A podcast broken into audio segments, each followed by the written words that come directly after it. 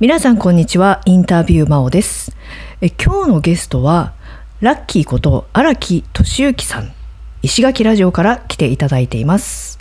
はい、えー石垣島から、えー配信配信じゃないけどもあの 出演しています、えー石垣島でえーっとねパインとかぼちゃをはい。今作っている、うーまあ一応専業農家ですね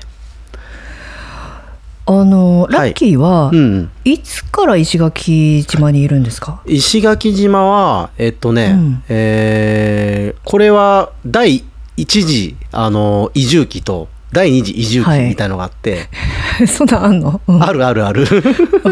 うん。であの最初に来たのが、えー2007年だからもう結構前ね、あ結構前だね、うん、結構前。20ん？25年ぐらいになるかなえそんなになあってんの？15年？15年だ。15年前。なんかリーマンショックとかの前ってことだよね？あそうそう。リーマンショックの前。うんうんうんうん。うんうんに、えー、と住み始めて仕事はね竹富島で、あの水牛車観光のガイドをやってたんよね、へえ、うんでもあの竹富島に住む家がなくてうん、だから石垣島って竹富島まで15分ぐらいなのうん。船で、近いんよ。船で？そうそうそう。船で通うんだ。船で通う、そうそう、うん。で石垣島に住んで竹富島にこう出勤するみたいな船で、うんうんうん。まあ、そんな生活をえーっとね、うん。3年半4年だな。期間で言うとよ住んでたのは4年。あ第第1期は。うん、はい。うん。でその後一回内地に、えー戻ります。内地戻るって言っても、俺出身は千葉であのあそうそうそう関東なんだけどその時は、はい。えと関西西宮ですね、はい。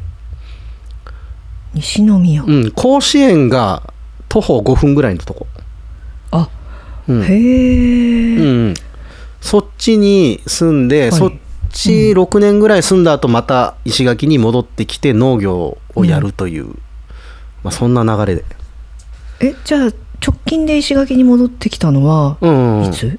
あとね、え4年前だから、ああえーいつだ？えっ、と年前か2018年ぐらい、うん、はいはいはい多分、はいうん、へえそんな大昔でもなくかといってめちゃめちゃ最近でもないという。そうよ一応その農業をやるって言ってもすぐ独立できないから、その農地とかさあそういうのをうん。やっぱりー知らない人に貸してくんないから、いやー、そうだよね。ややこしい話だよね。いやーもう本当にあのーうん。石垣って多分来たい人めっちゃいると思うんだけど、いると思うよ。うん。私もそうだもん、あそう。結構ね農業で参入するの難しくて。うん。うん。なやっぱその結局農地問題になる。でお金持っててお金で買えれば確かに解決できるんだけど、うん。お金で解決しようとする人って意外とうん。ここっちでうまくやれないんだよね、この島の人たちと。あー。いや移住問題だよねそれね、あ移住なんかね、こう。うん、自分の好きな石垣うん。っていうのにこう寄りすぎてて、こうもうちょっとこう人を含めた文化とか、うん。なんかそういうところまであの好きじゃないと、なんかうまくね土地に溶け込めなくて結局やめてくみたいなパターンがなんとなく多いような気がする。いやあの私も日本に帰ってきて、うん。まあ2年半ぐらい経ってうんうんでまあこう地元なんだけどうん。変な話だけど、何十年もいなかったから、はいはい。ある意味新しく帰ってきたみたいな感じなんだけうど、ん。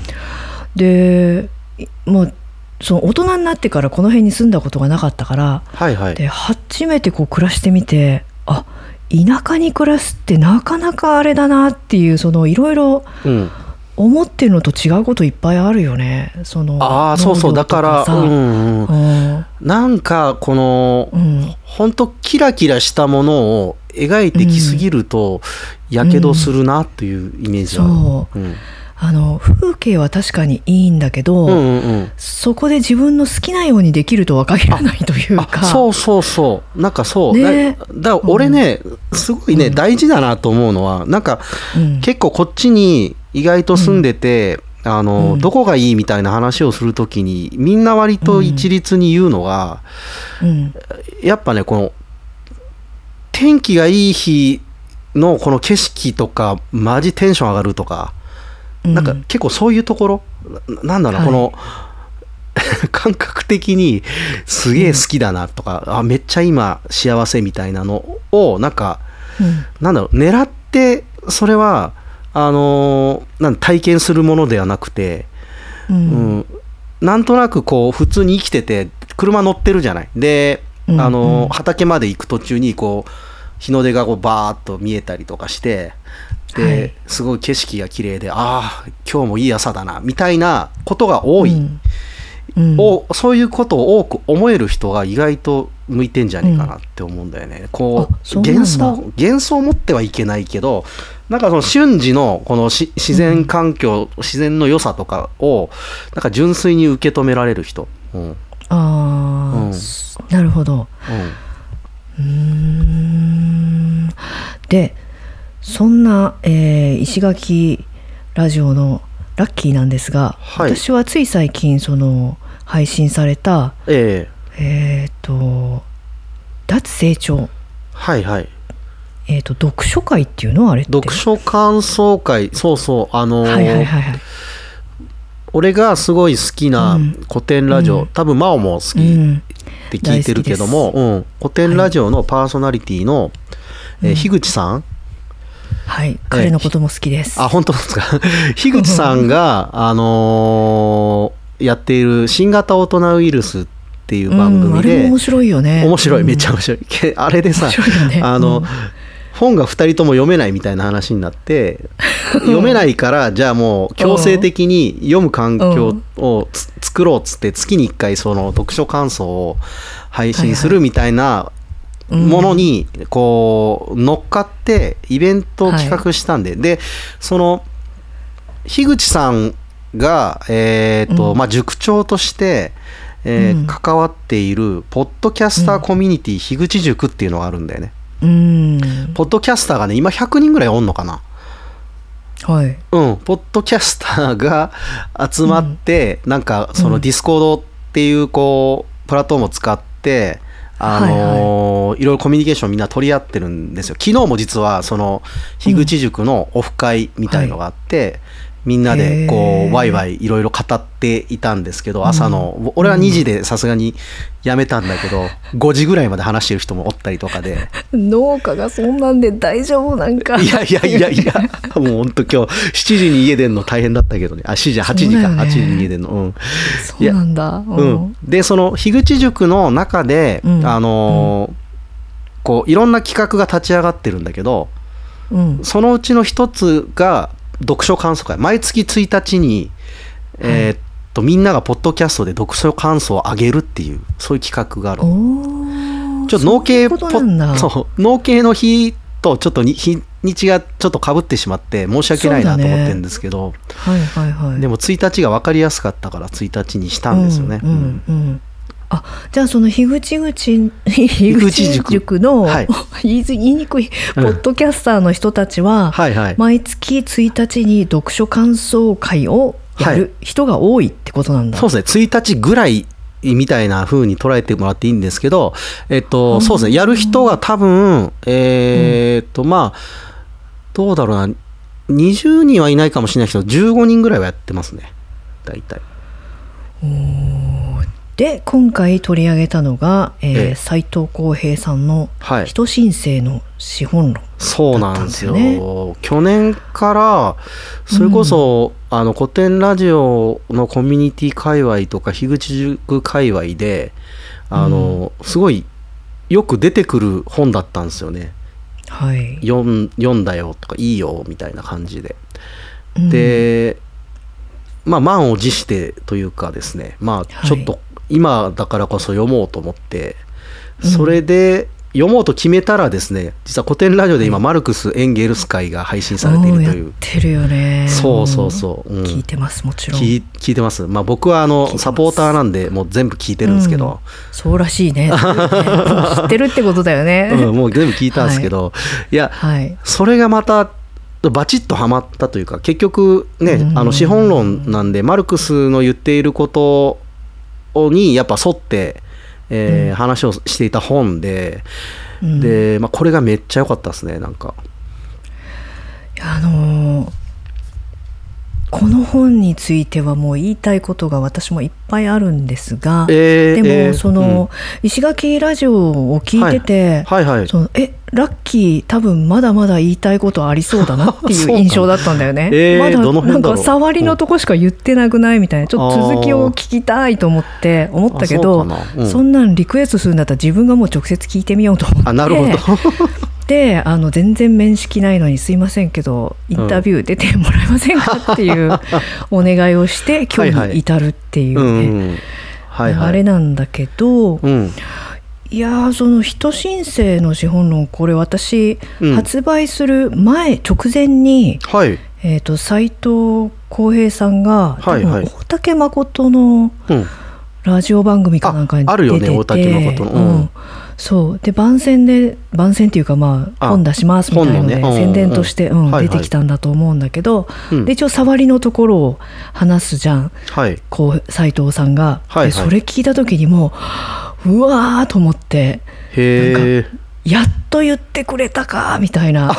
えそうだった。その自分の中でこうぼんやりとこうじゃないのかなみたいに思ってたことを、はいはいはい。結構バシッと言葉に言語化してくれて。そうなんか言語化してくれた感はすごいあったな俺も。そう。うん。で多分このコロナは想定外だったかもしれないけどあ彼にとって、うんうんでもそのタイミングにもバシッとはまっているよね。や追い風だと思う,、うんうんうん。なんかみんなやっぱ、みんな悩んでたしでやっぱうん。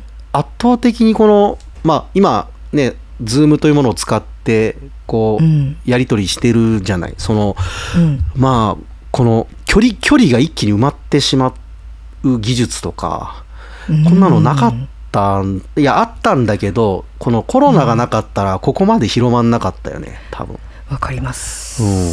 あの自分もポッドキャストを始めて、うんうん2年近く前になるのかな。だからちょうどそのコロナうん。の時期と重なっていて、うんで、まあ、それが追い風というかその他にもポッドキャストやっぱやる人がわーっと増えて、はいはいはい。でその人たちとつながって、うんうんうん。コロナじゃなかったらここまでパパパパパッとはつながれなかっただろうなとかあうん。思うことはいっぱいあってはいはい。うん。で、その流れの中にやっぱ資本主義ってどうなのよって、みんななんとなく思ってきたと思うんだけどここへ来て、うん。本当にどうなのよってマジでなってて、なってると思うんだよね。このままいってどう、なんか意味あるみたいな。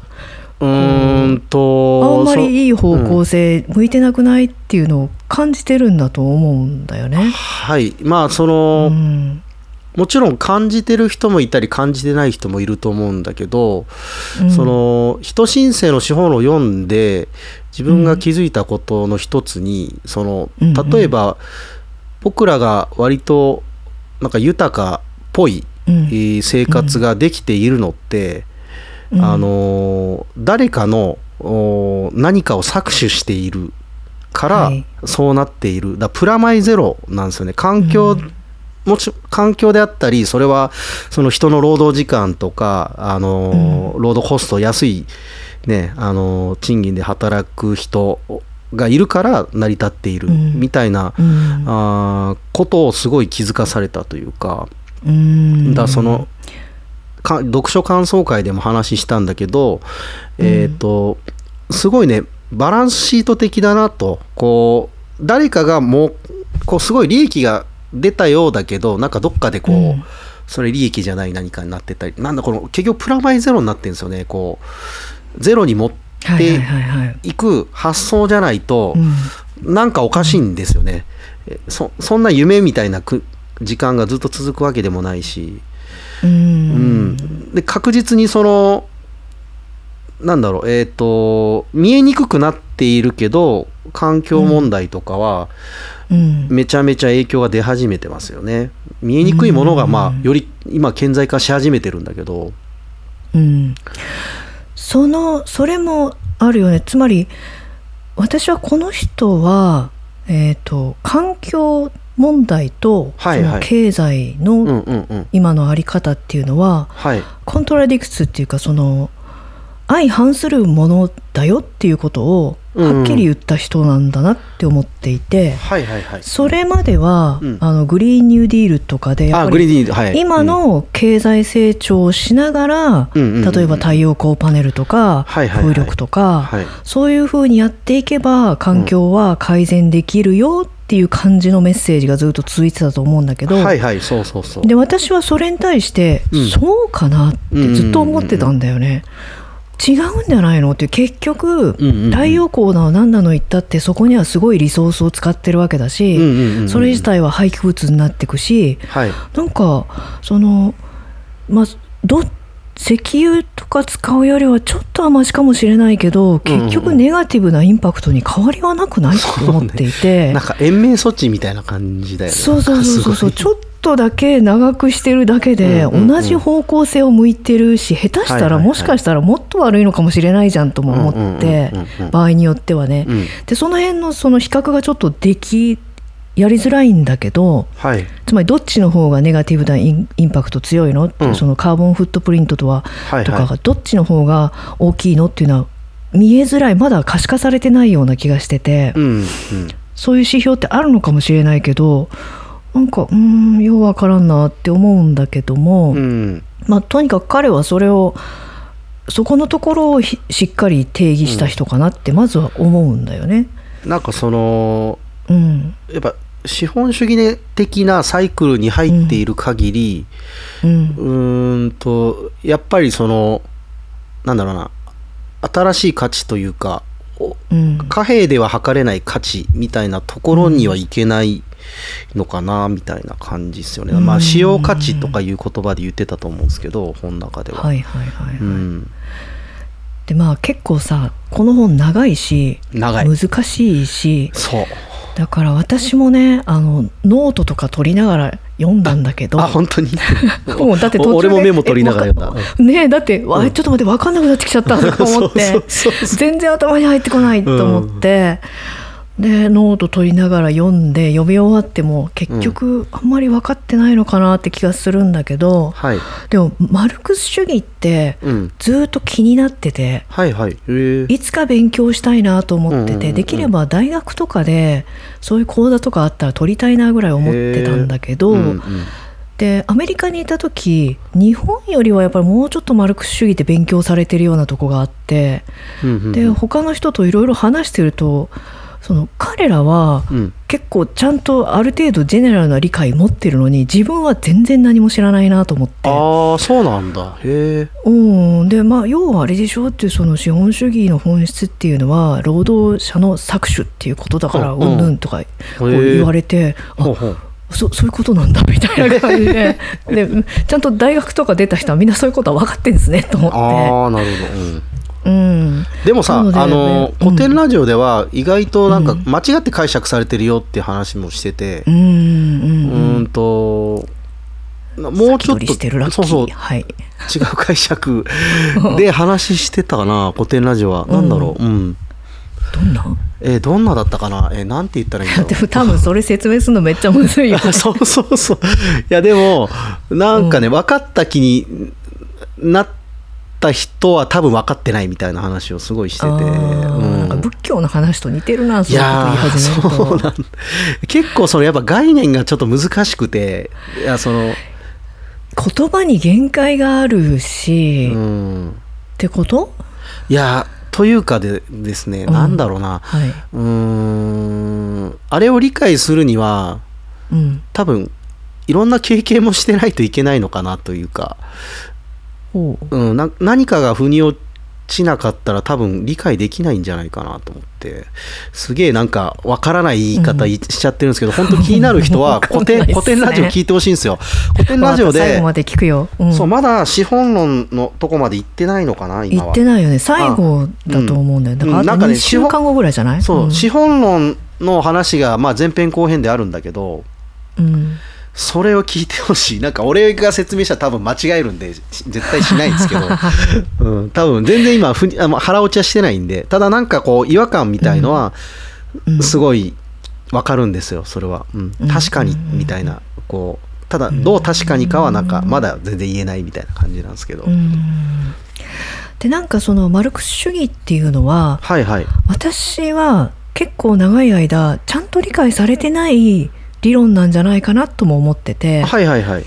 うん、そのまあ古くはソビエト連邦とか、ね。いわゆる社会主義のまあ国共産主義社会主義、うん、そう。それがマルクスの言ったことをやってるのかなっていうのはすごい疑問で、うんうんうん、なんか違うような気がするなとか思いつつそうだってあれ勉強したいなっていう。そうですうん。ね斎藤浩平さんも違うって言ってましたよねその違うでしょう。いやほらななんちゅうんですかねその全体主義的な方向に行くことはやっぱ、うんうんそうではないっていう感じでしたもんね、うんうんだってけどそううん、うんはい。けどねなんか、はいはい。まあ、そのマルクス主義っていうか社会主義っていうものがどういうものなのかっていうのはちょっと私にはよくわからないんだけども、はいはい、うん。うーんともっと人間のモラルが高くないと実現できないんじゃないかなってちょっと思ってるんだよね。ああモラル。うんうん。うん、そのなんで社会主義とか共産主義が結果的にはオーソリタリアンっていうかそのほぼ独裁主義みたいな管理社会になってしまうのかっていうと、それはやっぱりその官僚体制っていうのでまあ管理する社会だと思うんだけど、はいはい。うんそこにモラルっていうものが欠如してると、うん。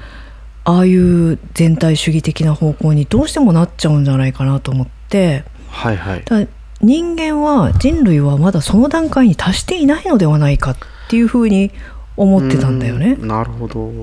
なんかねモラルモラルなのかな？た多分うん。社会主義というか、まあソビエトみたいな、まあ、中国もそうなのかもしれないですけど、要するにあれですよね。なんか同じこう生産労働みたいのをして、うん。で同じ評価で同じものをもらうみたいなこの、うん。うん。インセンティブみたいのがもうない社会ですよね。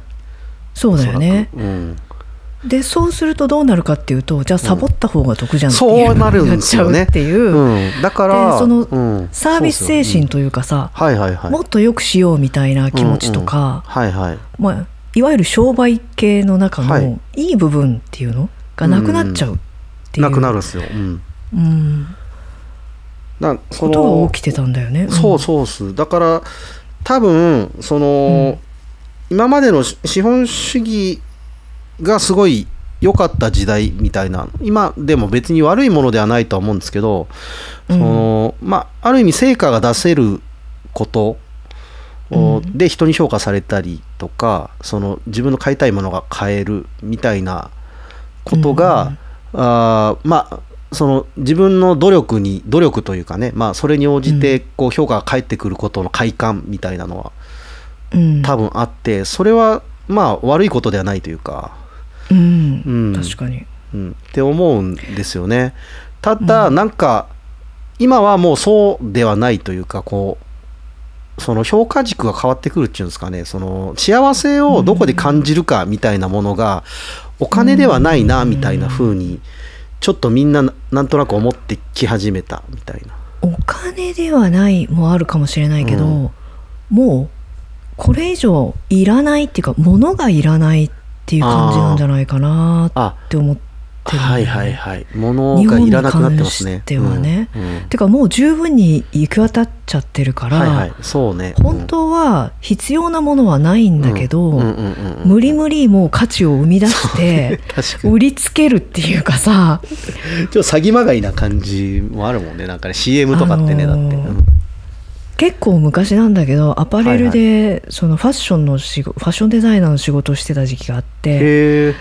でそうなるとねもうすごいなんだろういらないものを作ってるような気持ちになってきたのね。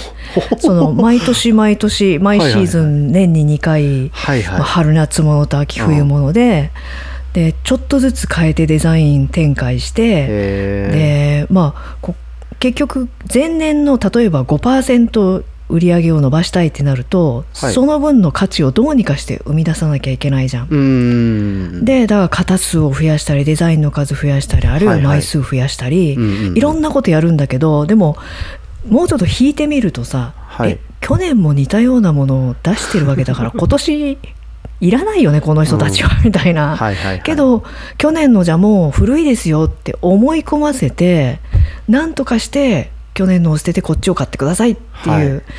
まあ分かりやすく言えばそういうメッセージを出しながらやってて、はいはい。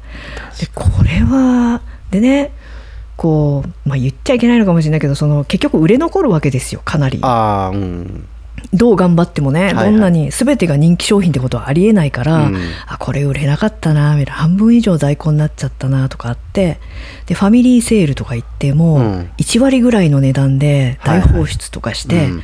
でそうなってくるともう価値がないっていうかさそういうところに、うん。もうほんとゴミみたいな感じで配布して、はいはいはいはいはい。でさらにそれでも売れないものってあってうんそうすると今度はもう廃棄処分しちゃうのね。はいはい。でそれをさ、ん。ずーっとやってるとえ結局大量のゴミを自分は作っているだけなのでは？みたいな気持ちになってきてこれはどうなんかなっていう何のためにやってるのかなっていうとその5%前年度前年比5%を達成するためっていうそこになって。である時その上司が「私たちの目的は利益の追求なんだから」って言った時に、うんうんうんえそうなのかなって思っちゃって。まあ結局それでやめちゃうんだけどあまりにも無駄な気がすると思って、はいはいはい。でもなんかその時の疑問がこの本を読んで結構腑に落ちたというかあやっぱそうだよねっていうその、うん。ずーっとこう回し続けないと永久に成長し続けないといけないっていうこと自体がはいはい。無理があるっていうかうん。む矛盾しているっていう、はいうん、いやーもうねいや成長し続けるってうん。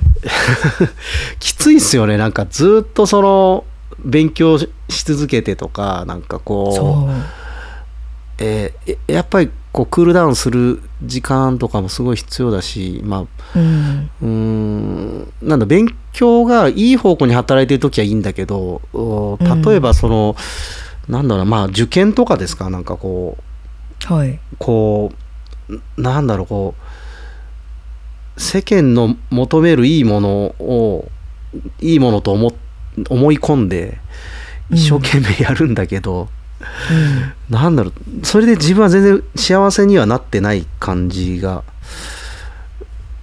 なんか受験のこう、まあ、人というかこのなんだろうなそれで悩んでいる人たちを見てるとうん。うーんなんかすごい悲しくなるというかあれもね確かにね、なんか向いてる子はいいと思うんだけど。そう勉強好きだったらいいんだけどそうなんかそういう子もいるけど、うん。でもそれって多分圧倒的に少数派だよね。うん、だからそのうん。日本で言うとあれじゃないですか。こううん。やっぱいい大学行っていい会社に入って、でいい給料もらってでいい嫁さんもらって、うん。まああ女性だったらいい旦那さん。で、うん。あの家を建ててうん。で老後も割と悠々自適みたいな、はい。イメージがあるじゃないですか。こう割とこの、はい。つ作られた。うん。うん、で俺も結構いつぐらいまでかな大学ぐらいまではなんかそれがいいのかなって思って、うん。えー生きてた気がするんだけど、うん。えーまあ、大学の後ぐらいからかな。なんかその、まあ、バンドとかやってたんだよね音楽やってて、でなんだろうな。あまあでもその時期は逆にしんどかったかもしれない。その資本主義社会とかみんなが結構あの、なんだろう。その俺が思ってたステレオタイプなこう生活をしていくじゃない。で自分はそうじゃない生活をうん。しているんだけどなんか100%納得できてる感じではなくなんとなくそういう方向に行くのがなんか自分はこうなんだろう合わないというかそれができなかった、うん抵抗がある。うん。うん。抵抗がうんうん多分自然にあったと思うんですよ。なんかあの無意識的に。ううん。ーん。だけどまあ今思えばえっ、とやっぱああいうのが幸せって思わされってたけど自分では多分思ってなかったんだよね。だからそっちに行かなかった。なんかすごい波乱万丈な方にすごい行ってしまってでそっちの方がなんか自分らしかったんだよね 結局。うーんうん。はいはいはい。いやそうだよね。あの、うん。どういうふうに生きててもいいと思うんだけど、やっうんぱ自分に結局従わざるを得ないみたいなとこはあるなとうはん。思うかな。うん。これはでも結構周りにいる友達とか、うん。あの影響もでかいと思っていてでそれで言うと、うん。なんか大学がですねなんか大学時代に俺の身近にいた人がなんか割とその社会不適合者みたいな人が多くて、うん。うん、でそこがね結構居心地よかったんですよね。うん。だかうん。らそこに居心地の良さを感じる自分がいるわけだよね。そうそうそう。うん、でまあい 結局今もそうなんだけど石垣って本当、まあ全員が全員じゃないんですけどなんか割合的にはこの社会不適合者みたいな人がすごい多くてでそういう人たちが生き生きとあの生息しているみたいな場所なんですよね。いいとこだよね。いやいいんですよ なんかすごいめちゃめちゃ合うんですよいや羨ね。ましいマジで。しかもあれでしょ？あったかくて海きれいなんでしょ？そうですね。あの、最高ですね。うん、で意外と田舎じゃないんですよ、石垣って。えどういうこと、えっとね人口5万人ぐらいなんですけど、うん。えー意外とねギュッとした町になってて、まあ、そこに割と大半の人が住んでるんで、うん。町はねあのー本当自転車で飲みに行けるぐらいの感じのコンパクトさだったりするんだよね。うん。ん。でだから普通に何時10時ぐらいから飲みに行ったりもする時もあるし、うん。自転車で行くの？チャリで。そう。で終電ないからやっぱ結構遅くまで飲んじゃったりとかえていうか電車って走ってんの？走ってない？電車ない電車ない。ないねまあ、バスがあるけど、まあ、基本的にもうバスって飲む人は使わないから、街に来るぐらいじゃない？多分。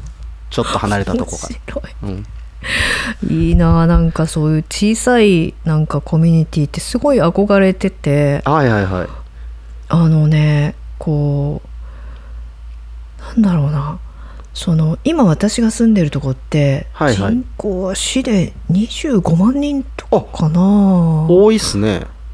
まあまあ多いんだよああね多い多でいまあまあなんでもあるんだけど全てがまあまあなのね、はいはいはい。うん、であのいわゆる過疎化してる田舎とは全然違う。うんうんうん結構新しい家もどんどん建ってるし、なんかいい車もバンバン走ってるし、はいはい。という意味ではある意味暮らしやすいのかもしれないけど、はいはい。すごくね保守的でうん。あの保守的なんですよ。だからさっきラッキーが言ったような、うんうん。その大学出て 仕事持って、はい。家買ってっていうのがすごくねこうハマるタイプの場所で、なるほど。うん、そういった意味ではね逆に社会が動かないんだよね。あーなるほどね、新しいことが生まれづらい、だから例えばぎその疑問持ってないってことだよねだってそうそうそう。てかん。変わりたくないって言った方がいいかもしれないよね。だ例えばねそのラッキーがこの間、えーゆうちゃん呼んで生ゴミ堆肥とかいろいろやってるじゃない、はいはい。ですごい羨ましいんだよね。もううちのこの三重県津市というところでは、はいはい。名前出しちゃうけどうん。全く進まないんですよ。その橋本力夫さんのお膝元でありながら 対比の大先生ね、うん、大の大先生がいながらその、はいはい。でやっぱそれが採用されてるところっていうのははい。強烈な必要性がある場所でつまりうん。あのあんまり好きな言葉じゃないけどいわゆる発展途上国って言われてるようなところとか、私はなんか成長国とか言った方がいいような気がするんだけど。なるほど、うん。うん、で彼らはもうその私たちが今持ってる一般的なインフラはもうやらないで、一足飛びにそこに行っちゃうみたいなね、はいはいはい。だから固定電話より早く携帯電話が普及しちゃったみたいな感じで、うん。もう生ゴミも堆肥化すればいいやんみたいな感じだったりとかそうだね。うん。うんうん、そうそうそう。でじゃあそれで有機農業もやればいいじゃんみたいな感じで、うんえうん。もうなんかそっちの方が全然進んじゃってるなっていう。であと日本国内でも、うん。橋本さんのとこにいろんなとこからはいはい。その依頼が来るんだけど、うん。ちゃんとできるのはやっぱ小さい自治体なんだよね、うんいわゆる限界集落とか言われてるようはいはいはいはなでもう焼却炉のとか建てるお金もないし、うん。その地域内でなんとか循環させないといけないっていう、なるほど。うん。うんそれがあって何が言いたいかというとはいはい。この脱資本主義って言ってるけどこの脱ができるのは結構もうちゃんと逼迫してるところなんじゃないかなと思ってて 確かにそうかもしれん。すごく困っってこれじゃ本当にまずいっていうところにならない限りはそのこれやめようって次行こうっていうふうにならないのかなって思ってるんだよね。えーでもそうじゃない、うん。だって世の中で何か変化が起こる時って、ややっぱそういう時だと思うんだけど、なんかこう、うん。もう無理みたいなことに、だ例えばほらフランス革命だって、、はい。やもう食い物ない無理みたいな感じになって、ね。もう死ぬみたいな。っていうか死んでるみたいな感じ。そうそうそう。女性だけでね、このデモみたいなのやったりとか、うんうんうん。もうだそういう極限ある意味極限に行かないとやっぱうん。人間って変われないみたいなとこはあるんだろうなって見てますけどねなんかって考えると、うん。まだまだなのかなあまだまだなんじゃないですかだから。まだまだですか、多分多分。い待っやてない。だからじゃああのー石垣で言うと石垣も意外とそういう意味ではまだまだで、あのうどどっちかっていうと、ウェイってこのゴルフ場やったみたいな人が多いんですよね。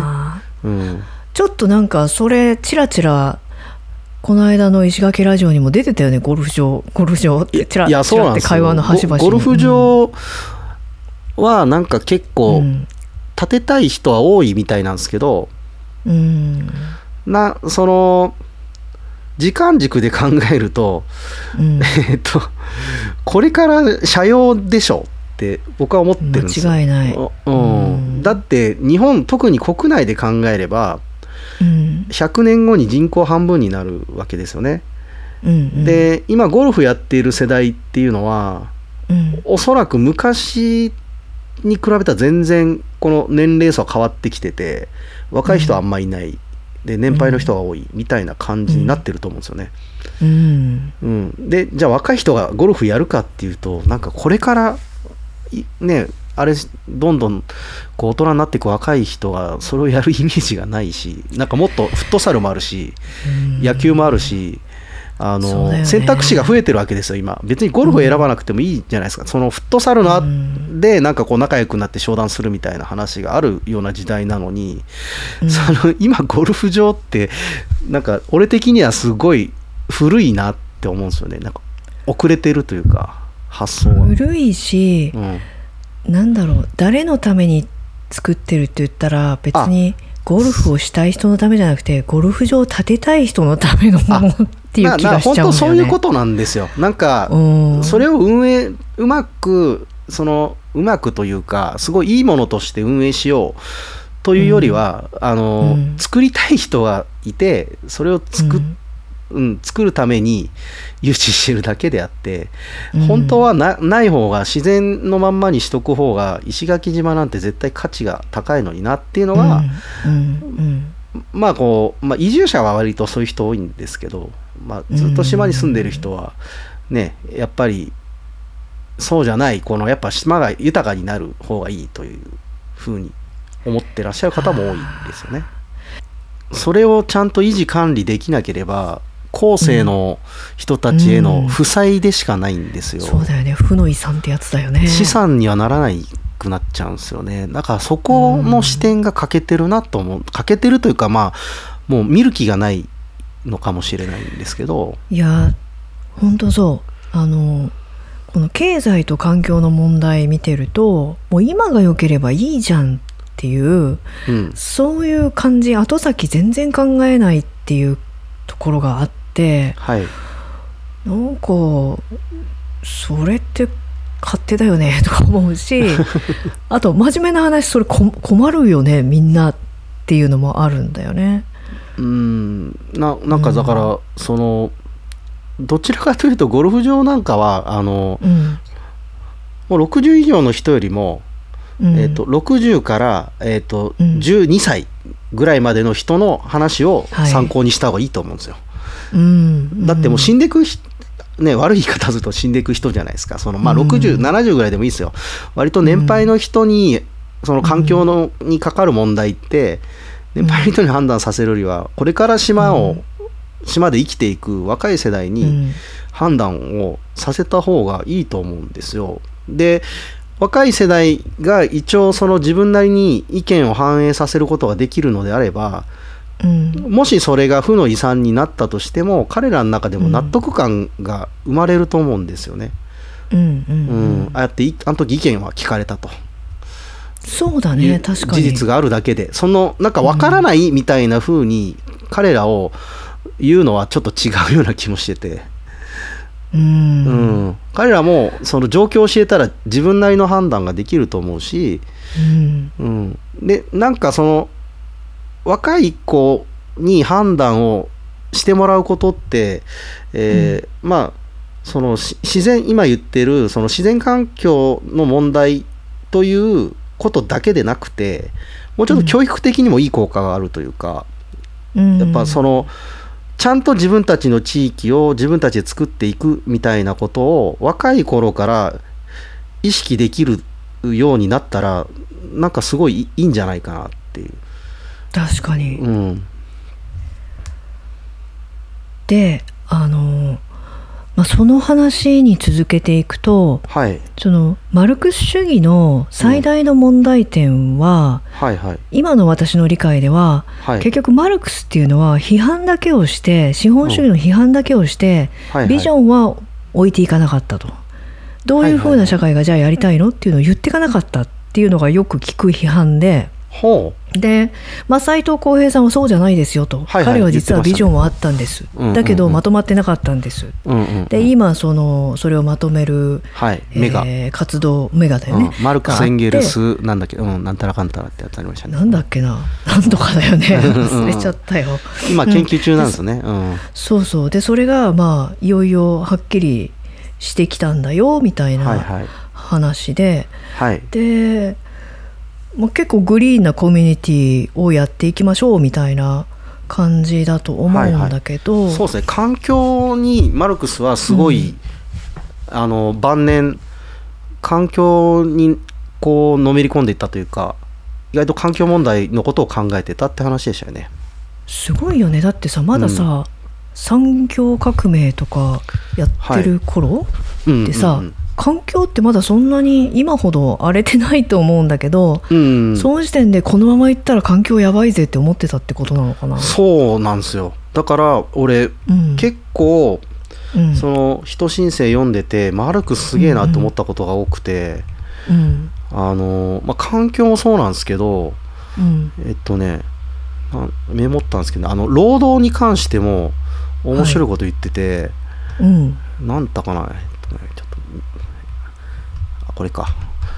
なんだろうこう労働くことが第一の欲求になったらいいよねみたいなこと言ってたんですよね。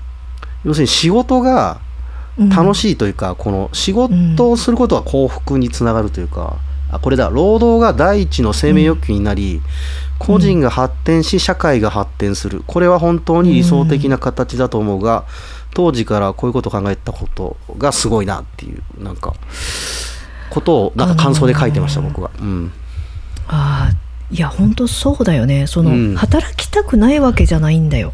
うんうん、みんな多分ね社会の役に立ったりしたいって多くの人は思ってると思うんだよね。はいはい。それってすごい自然な欲求でうんうんうん。働きたくないわけではないと思うっていうかむしろ働きたい。はいはい。でそれが自分がこういいと思ってやってる場合は、うん、すごくいい精神状態になれると思うんだよね、だと思います。生きてて楽しいっていう。んんん。でも今は逆転しちゃってるというかそれこそはいはい。ブルシットジョブとか言って、もそうねブルシットジョブ。いいのって分かってう。んもあれもねあの言葉を聞いた時、それですってよく言語化してくれましたって思ってて それも思ってたんだよっていう。うんうんうんうんなんかこれ意味あんのかなみたいな90%ぐらい無駄なことしてるような気がするんだけどと思いながら役場とかにはもうすごいですよね。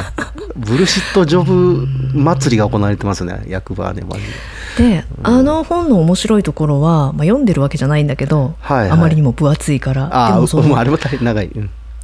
割とその、はい。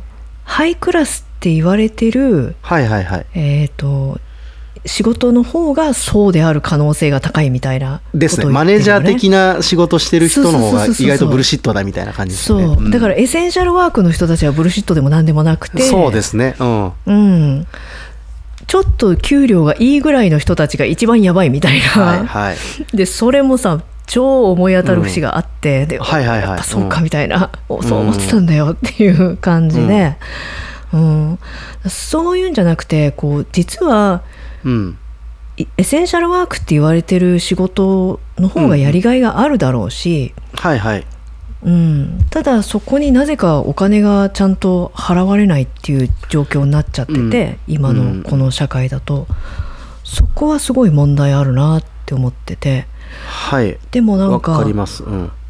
うん、それって良くないことだよねって言ってそれをこう、モラルで解決しようとしてもはい。なかなかそうはならない気がするんだよね。えっ、とねそうなんですよ。エッセンシャルワークって、うん。あのまあ僕実は介護の仕事を昔やってたんですよね。あ私もやったことありますよ。あ本当ですか、はい。うん。でますよ。うん。それで思ったんはやっぱね、うん。あのある意味この給料が安くてその仕事しかできないみたいな人も結構多いんですよね、うん。このシングルマザーでみたいな。で、うん。なんだろうな。でもねそういう人たちが集まる場所なんですよ。だからそこをうまく運営していくためには、うん。結構有能な上司がいないとうまく現場回んねえなみたいなのとかもすごい思ったんですよね。でも介護の仕事って基本的に給料が安いのでやっぱり有能な人材が流れにくいみたいなところがあって、そうなんだようね。ん、あの実はやってみるとすごく大変だし、そうですね。でスキルもね、意外と求められるというかあります。なんかこのこの時間内にこれを作れみたいな。そうそうそうそうそう。いろいろできないといけないでしょ。そうなんです総合力がで人んちだってさいきなり全然他人の家に行ってじゃあこの人の必要なことをやってあげてくださいって言われて、はいはいはい。まずそれをさ探り当てなきゃいけないじゃん。そう掃除をしてほしいのかご飯を作ってほしいのか、うん。はい。まあ大体そのその辺の指示は最初にされるとしても、はいはい、うん、どんな風に掃除してほしいのかなとかうん。いろいろあるじゃん。何をはい。はい本当にしてほしいのこの人はみたいな、うん。でそれをやっちゃっていいものかどうかもとわかいろいろ考えることあって迷うんだよね。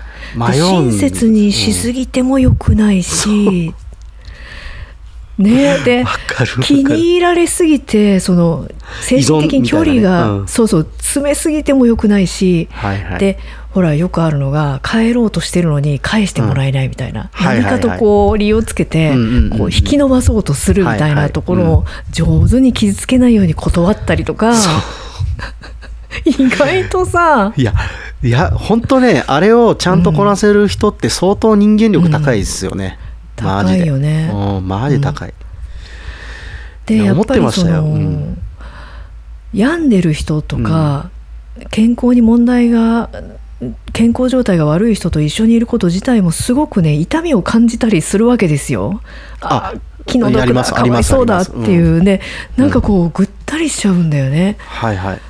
うん。疲れますよね精神的に。疲れるね。いやだってまあ俺うんがまあ実際リアルにあったんですけどこう、うん。全然もう動けない人の食事介助に入るんですよ。で、はい。はい、もう本人はね食べたくないんですよね。言ったら。でもなんか栄養的に食べさせなきゃいけないみたいなことで、うん。この無理やり食べさせるみたいな、げはい。この機会が介護ってすんごい多いんですよ。なんかねあれの板挟みが半端なくてこの人としてこれ良くないよって思いながら、この仕事としてはこれをやらないと仕事にとして認定されないみたいな感じがあったりしてうん。なんだろうなうちら何しに来てんだろうってすごい思った瞬間が、うん。こうこの人にとって本当にいいことはこれじゃないと思うんだよなそうそうそう本当そうなんですよ。うんでもそれをやっちゃいけないんだなっていう。そうなんです。そうなんです。それが介護保険みたいな。ね。うん。そうそうそうそう。で仕方がないことだっていうのも分かるんだけど、うん。でもその矛盾を抱えながらやることに疲れてきたりとかね、はいはい。うん。だからそれで言うとなんかこう、うん。その上司に当たる人ヘルパーのまあさねあうん。のサービス管理責任者とかそういうのかもしれないですけど、うん。なんかそういう人がすごいあの強胆で強胆でいい人みたいな場合、うーんともうでもそういう時は内緒でやっちゃっていいよとか言ってくれたら多分その現場の人はめっちゃパフォーマンス上がるような気がするんだけど、うん。なかなかそういう人材って現場に流れてこないと思うんだよね。そうだよね。うん。いやー。介護業界は、うん。うんそうなんだよね。まあ今がどうなのか分かんないけど俺も今は。どうか言えあんまねい言えないけど、うん。まあ、自分でも変わがってなさそうな気がするな。自分が働いた時はなんか常にそこはなんか自分の中ではこうモヤモヤし続けてたこと、うん。うん。いろいろモヤモヤする仕事だよね。でも、うん。絶対に必要な仕事だっていうのもやってみて思ったんだよね。まさにエッセンシャルなんだよ、うん、で介護の話になっちゃったけど。介護行っちゃいましたね。はい戻しましょう。本当だよね、うん。いやいやいやいや。で、うん。あのまあそのこの本を読んでいてはい。じゃあどうすればいいわけっていうとこはいはい。ろをまあ斎藤浩平さんなりにいろいろ書いてはいるんだ出けど、ね。うん。でもなんかまだ弱いっていうか、はい。いまいちこう当たり前か、まあ、未来のことだから具体性には欠けちゃうと思うんだけそども。う多分ね具体例がない、うん。少ないというのはありますよね。あとはちょっとその具体例がちょっと大きすぎて、うん。こうあまりこう自分に落とし込みにくいというかそれがいいのは分かるけどじゃあどうしたらいいんだみたいな、そうだよね、うんでラッキーはどう思う？どういうふうに自分に落とし込めると思う、これすごい大きなしクエスチョンなんだけど、うん。うん。えっとうん。これは結構俺ははそうだな。いいろいろ迷迷ってた時期もあってうん。何がいいんだろうみたいな風に思ってたんだけど一つ思っ分かったのはこう、うんいいことしてるみたいな気持ちはもう捨てようと思ったんだよね。こう環境問題的なことに関わることをしてても、うん。なんかいいことしてるとかじゃなくて、うん。あのやりたいからやっているっていう気持ち。はい。で何かをやることじゃないかなって思ってるんですよ。いやあのー全くもってそうだなと思ってて、そのジャッジが入るこれはいいことだ、悪いことだっていうこと自体がもうなんかあんま意味ないなと思ってて、たいいか悪いか対立になるじじゃないですか。だそうってそそうそうれって。そのジャッジメンタルなことが結局さばいてるってことだから、そうですそうです。それ自体がちょっと暴力的な考え方というか、はい。だなって思っててはい。で自分にとってよーく自分に聞いてみて自分がこう、やって楽しそうとか、うん。ワクワクするようなことを追いかけていけばうん。自然にいい方向に行くんじゃないのかなってなんとなく思ってるんだけどそういう感じ？そうですね。なやっぱね自分の気持ちに正直にというかこう、なんだろうな。やりたいことが何なのかっていうのは、まあ、ひたすら問いかけ続けるんですけどうん。んなんだろう。それを義務化しないことをすごいな楽しいなって思えるようことをなんかこう変に意味付けしないというか、うん、楽しい理由をどんどんどんどん変に付け加えるとなんかはい。どんどんどんどん違うものになっていくような気がしますね。うん。うんうんうん。なんか、うん。いや言うことは多分分かっているうん気がする、うん、あの意味つけたくなるんだよねなるんですよ。でこれってあの結構最近みんな言うんですけどあの、うん直感で物事判断した方がいいよねみたいな話をうん。結構最近身近なとことかいろんなとこで聞くんですけどうん。俺もそう思うんですよ。なんかいろんなことやってきてで直感で始めたことが一番うまくいってんすよね。うん。それなんか理由って多う分ん。自分の中にあるんだけどなんか言語化する理由ことでは言語化したらなんか逆に違うものになっちゃうようなものなのかなって思ってて言語化しなくてもいいことのような気がするんですね。なんかそれが、まあ、ある意味楽しさみたいなところなのかなと思ってるんですけど理由付けをしなんかしてこれをこうこうするとああなってだからうまくいくみたいな風にうん。考えてやると大体うまくいかなくて、うん。なんかそれをやる理由動機みたいなものは、うん。まあ一応対外的にあっていいですよ。例えば会社のうん。なんたら理念とか、はいはい。その意味がないわけではないんですけどうーん。と自分に関して言うとなんか自分がそれを持つ必要はないなというかあの本気でそう思わなくてもいいというか、うんうんうん。うん。もうちょっと自分の感覚的に面白そうなことををどんどん選んでいく。方が幸せだなっていうのは最近すごい思ってますね。なんか。うん。いやーなんかいい言葉を聞いたって感じ あそうそうじゃないかなーって思いながら、うんこうせめぎ合いみたいのがあってはいはいはい。もうなんかこう楽しくて嬉しいところにどんどん行けばいいよっていう自分と、はいはいはい。いやいやそんなことをやっている場合じゃないでしょっていう自分がいて、うんはいはいはい。まあでもうんわかります。でもそれは多分誰しもその、あって思うポイントは結構人によって個性的というかうん違いますよね。そのうん誰でもねやっぱこう俺もやっぱ独立してうんで雇われてる時よりもなんか結構暇になっちゃってるんですよね今。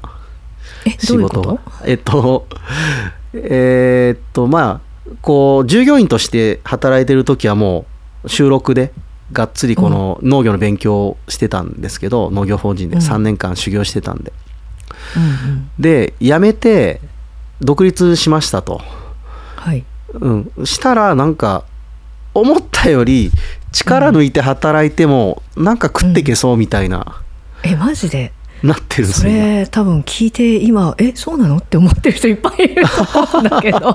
マジ？みたいな。これはでうん。も人によると思うんだけど、まあ俺はすごい運が良くて、うん。その作ったものを買ってくれる人もいるとかその作り方とかも、お3年間いたんで結構しっかり学べたし、うん。うん。でどのぐらいの面積でどのぐらいの量が取れてどのぐらい収入になるとかいうのもめちゃめちゃ分かってるのでなんかうん。あんまり不安じゃないみたいな感じがあると思うんですよね。まあそれでもうまくできなきゃあのまだえー、と収納して2年目なんで全然体力もないですし、その資金的な。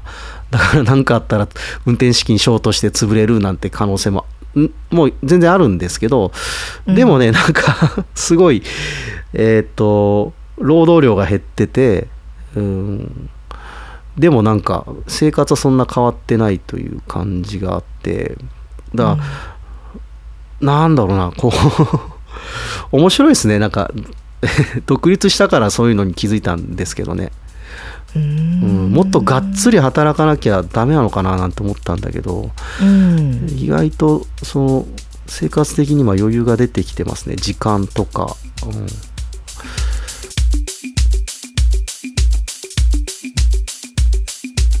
はい今日も最後まで聞いてくださってどうもありがとうございます。